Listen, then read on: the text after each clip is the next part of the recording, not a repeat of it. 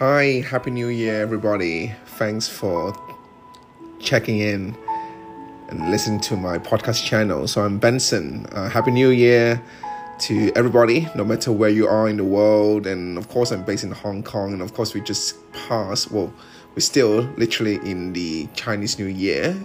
And the year of 2023 is the year of the rabbit.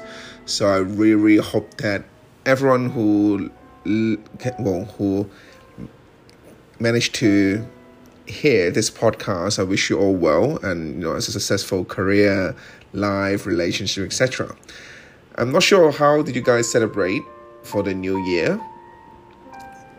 And for me it's actually a quiet one and it's a lot of reflect of reflective time as well.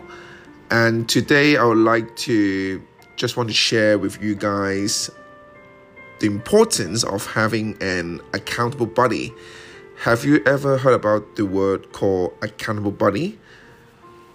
So, when it comes to goals, right, you have your goals in career, in life, in, in relationship. Sometimes you need someone to really keep track on your goals that you set. And that's why from time to time you do see someone who will publish their goals publicly on social media like you know facebook linkedin instagram to get a sort of like a well accountable and someone to remind them whenever or in in time so that they can remind them what is the goal and how far they've reached so far.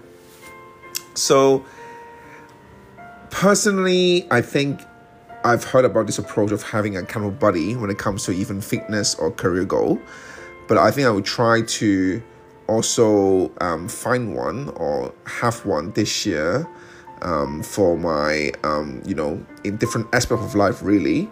Um, my mentor or my colleagues. So when it comes to career as you know i'm now a corporate trainer and also a career coach. So of course, I need to hit certain numbers when it comes to, um, you know, as a training as a salesperson, as well as the facilitator of workshops. So you, you may ask, why is it so important to have an accountable buddy?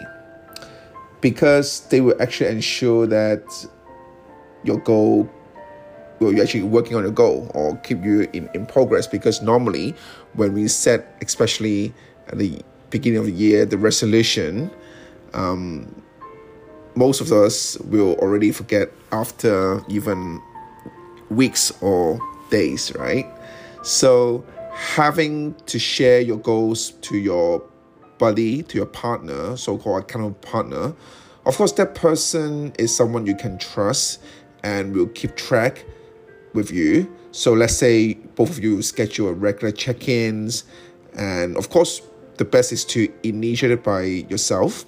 And of course you can also remind your accountable buddy to to also take the proactive role and check on your progress from time to time to really monitor you and of course reward your progress as well. Maybe um, to, to make sure that you stay on top of your progress on your goals. And in terms of the frequency it can be weekly monthly quarterly really depends on what what what work best for you, right? And because we are here at the end of the day, we're human beings. And sometimes we slack off, and just writing it down in your notebook or in the post-it. I love to use post-it, or even in your calendar might not might not help, right? Because you will forget. Uh, humans, human beings nowadays, we have we are easily distracted with a lot of goals, a lot of things happening around us, and these goals could be very easily be distracted and forgotten.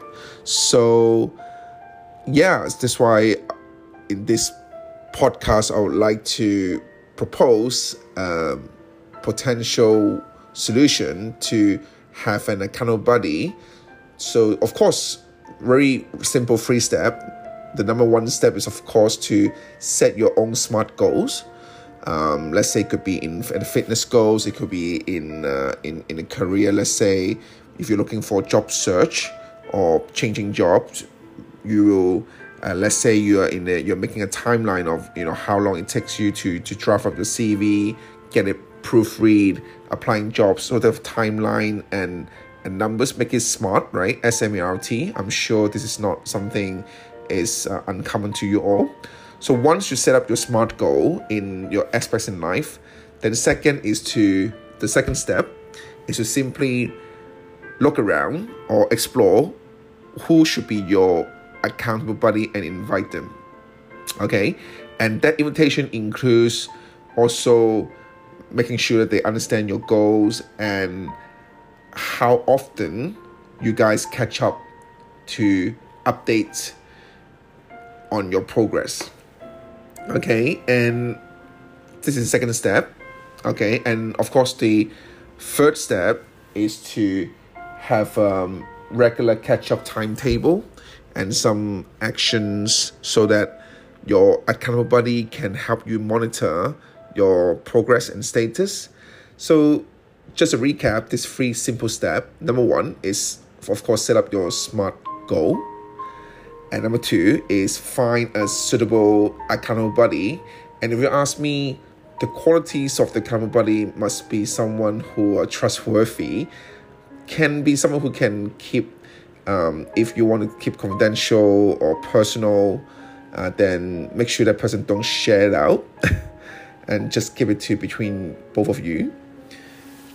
And that person is also res- should be responsible and also wants you to succeed, right? It's like a it's like a coach who just reminds you from time to time. When you slack off, he will empower you. When you did well or you've been progressing well, that person can, you know, can reward you and and keep motivating you. All right. So, and of course, the final step, step three, is to fix a schedule of catch up, okay, for the monitoring the progress. And with this free simple step, I hope that those who do not currently have an accountable buddy to try to look for one. And if you already have one, maybe try to find another one that tackle the other aspect of a life, right? could be in a relationship, could be in inspiration, could be in entertainment, different life goals. Because I'm sure all of you who are listening right now have a different um, goals or target to hit in 2023. Okay, and with that, I really sincerely hope that this I give you I, I give you an awareness or give you an idea how of one I would say, an effective way to to follow through your goals set for this year in 2023. And with that, very best of luck. And I hope the call for action is to, after this podcast, to jot down your top three goals, right, for 2023. Find that relevant, accountable buddy and kickstart with your journey okay and once again thanks so much for those who continue supporting me around the world to this podcast benson's inspiration and career companion my purpose of this podcast which has been well two years now is to really share my thoughts and somehow hopefully it can motivate inspire you all especially we are still under this new normal and things are challenging around the world as some of you might have heard from the news that it's been predicted that one third of the countries will be in recessions this year. It's going to be tough. So I really hope that through this podcast, I can share some um, inspiration and positive energy to those who, well, manage to hear this podcast.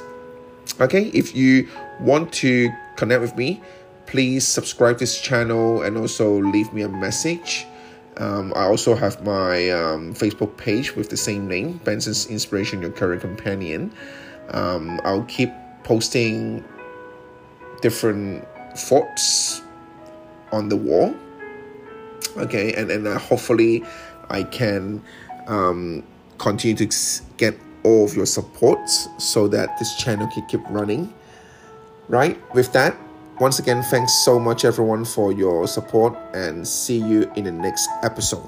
Bye bye.